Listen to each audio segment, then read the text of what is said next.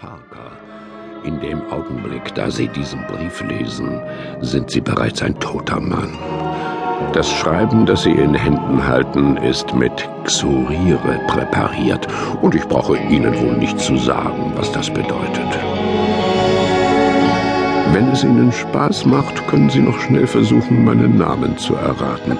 Aber beeilen Sie sich gefälligst, denn in fünf Minuten sind Sie ein toter Mann. Sterben Sie wohl.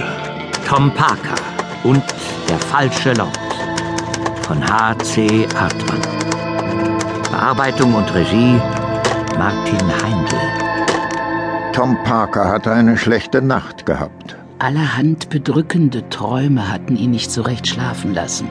Nun lag er hellwach in seinem Bett. Draußen schien die Sonne, im Garten machten die Vögel ein Höllenspektakel und... Und im Verein mit dem kräftigen Frühstück, das ihm James, sein treuer Diener, serviert hatte, schien ihm die Welt im Allgemeinen und Irland im Speziellen in bester Laune und Ordnung zu sein. Aber Tom Parker misstraute dem Frieden. Zumal er aus seiner langjährigen Erfahrung als Detektiv wusste, dass sich ein Sturm stets unter solch idyllischen Vorzeichen anzukündigen pflegt. Tom Parker war nicht abergläubisch. Aber auf seine Träume konnte er sich verlassen. Und er hatte von vergifteten Briefen geträumt. Er sah auf seine Armbanduhr und klingelte nach James. Sie wünschen, Sir? Ist schon Post gekommen, James? Gewiss, Sir. Seltsamerweise nur ein einziger Brief. Das lässt allerdings auf manches schließen, murmelte Tom Parker. Und äh, wo ist dieser Brief, James? Sir, ich habe mir eigenmächtig erlaubt, das Schreiben einer chemischen Analyse zu unterziehen. Und was ist dabei herausgekommen? Ein heimtückisches südamerikanisches Hautgift, das schon bei der geringsten Berührung den Tod herbeiführt, Sir. Eine Art Xurire, wie es von den... Wie es von den Indios am unteren Orinoco verwendet wird. Alle Wetter, James. Das ist stark. Mit einem Sprung, der eines Akrobaten würdig gewesen wäre, schnellte Tom Parker aus dem Bett. Was schreibt mir mein edler Gönner? Ich habe mir natürlich nicht erlaubt, die nur für Sie bestimmte Nachricht zu lesen, Sir. Und ähm, wo befindet sich dieser freundliche Brief? Im Laboratorium, Sir. Ich habe ihn bereits desinfiziert und unter Glas gelegt, zur größeren Sicherheit, Sir. Ausgezeichnet, James. Und der Poststempel? Von wo wurde das Schreiben abgeschickt? Aus Cork, County Cork, Sir.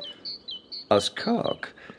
So, so. Tom Parker pfiff scharf durch die blitzenden Zähne. Wenn das nicht... Er vollendete den angefangenen Satz nicht. Sir Thomas, meinen etwa das? Genau das meine ich, James.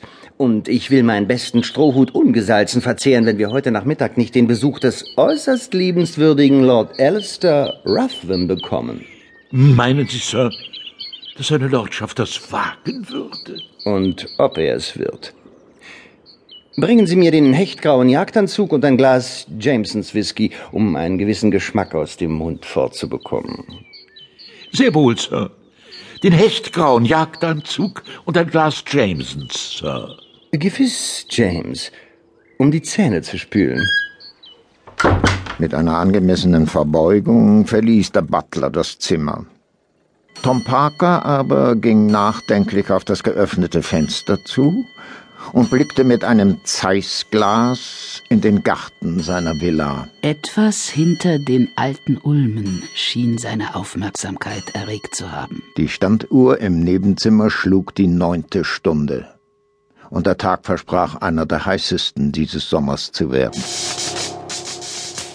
Tom Parkers Laboratorium befand sich in der zweiten Etage der vornehmen Villa. Ein mit den Gewohnheiten des berühmten Amateurdetektivs nicht vertrauter Besucher hätte allerdings vom Vorhandensein eines solchen Chemikalienkabinetts nicht das geringste bemerkt.